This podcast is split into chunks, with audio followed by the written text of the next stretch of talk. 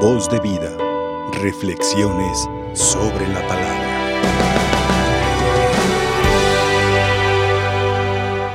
Hermanos, estamos comenzando estos cuatro días, podríamos decir, de calentamiento, de entrenamiento, para empezar de lleno la cuaresma, la preparación a la Pascua. Esos 40 días especiales que tenemos para volver al Señor. Tiempo de gracia, tiempo de conversión, tiempo de encuentro con Dios, encuentro con los demás y encuentro conmigo mismo. Y la palabra que hemos estado escuchando estos días, sin duda que nos está todo motivando para que a partir de mañana, primer domingo, entremos de lleno en este tiempo de cuaresma. Y sobre todo porque hemos tenido la ayuda del profeta Isaías que nos ha invitado a llevar una vida recta, una vida de acuerdo a lo que quiere el Señor. Muchas veces la cuaresma la tenemos llena de prácticas, pero vacías, en donde actuamos como aquellos que estaban en el banquete con Mateo, fijándonos solamente en los demás, pero no nos vemos a nosotros mismos, señalando a los demás, pero no nos señalamos a nosotros ni buscamos en qué vamos a cambiar, en de qué nos vamos a convertir. Y recordemos que el miércoles nos hacía el Señor un ofrecimiento de tres acciones importantes que podemos intensificar para mejorar nuestra vida y para vivir bien esta cuaresma, como son el ayuno, la oración y la caridad. Y ayer escuchábamos algo referente al ayuno, donde decía el pueblo, nos dio el profeta Isaías, después del exilio, el tercer Isaías hablaba de esa vuelta al Señor. El pueblo decía, ¿para qué ayunar? ¿Para qué hacer si tú no nos oyes, tú no nos ves?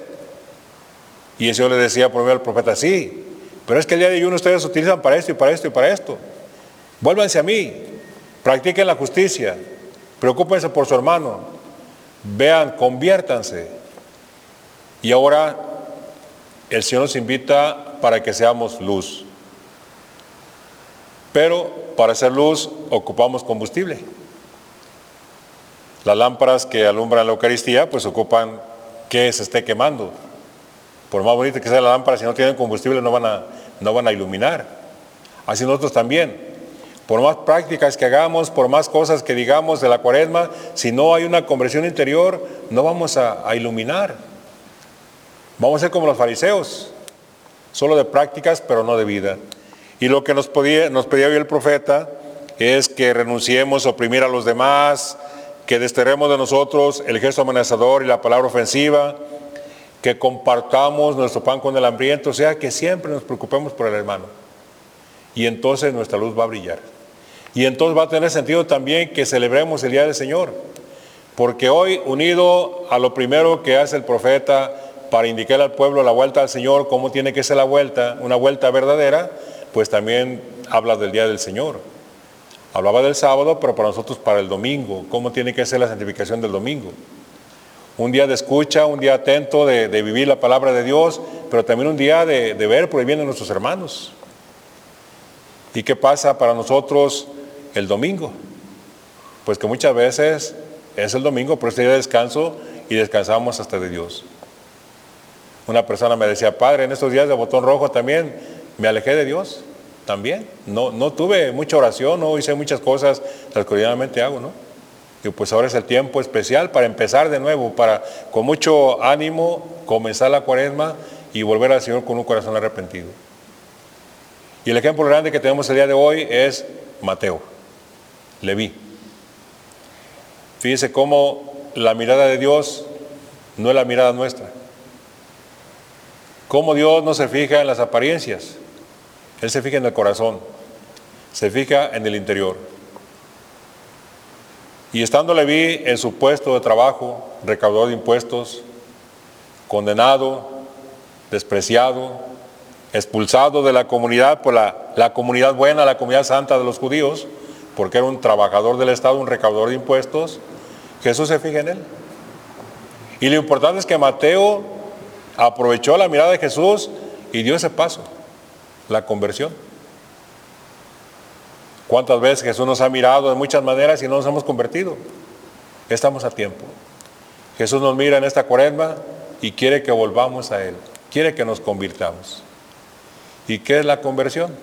Es cambiar de actitudes, cambiar de mentalidad, cambiar de comportamiento, cambiar de criterios y usar los criterios de Jesús, los criterios del Evangelio. ¿Qué gesto tan hermoso tuvo Mateo de hacer una fiesta para agradecerle a Jesús que lo haya llamado? Jesús nos llama y si nos convertimos, Él hace una fiesta para nosotros. Y hace el mejor banquete para nosotros porque es el mismo el que nos da como alimento.